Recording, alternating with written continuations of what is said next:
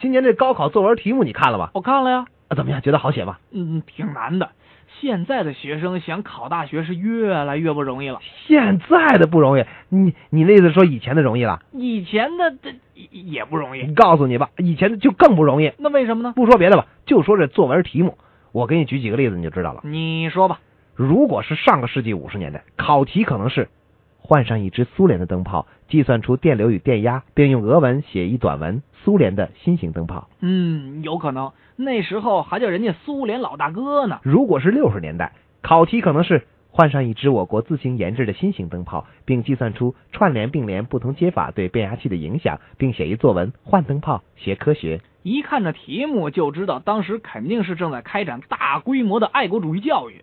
如果是七十年代，考题可能是与工人师傅一起换上一只光明牌灯泡，并回答电流与电压是不是同一个概念，此题不计分，并写一百字作文，即参加一次换灯泡劳动。工人老大哥，劳动最光荣。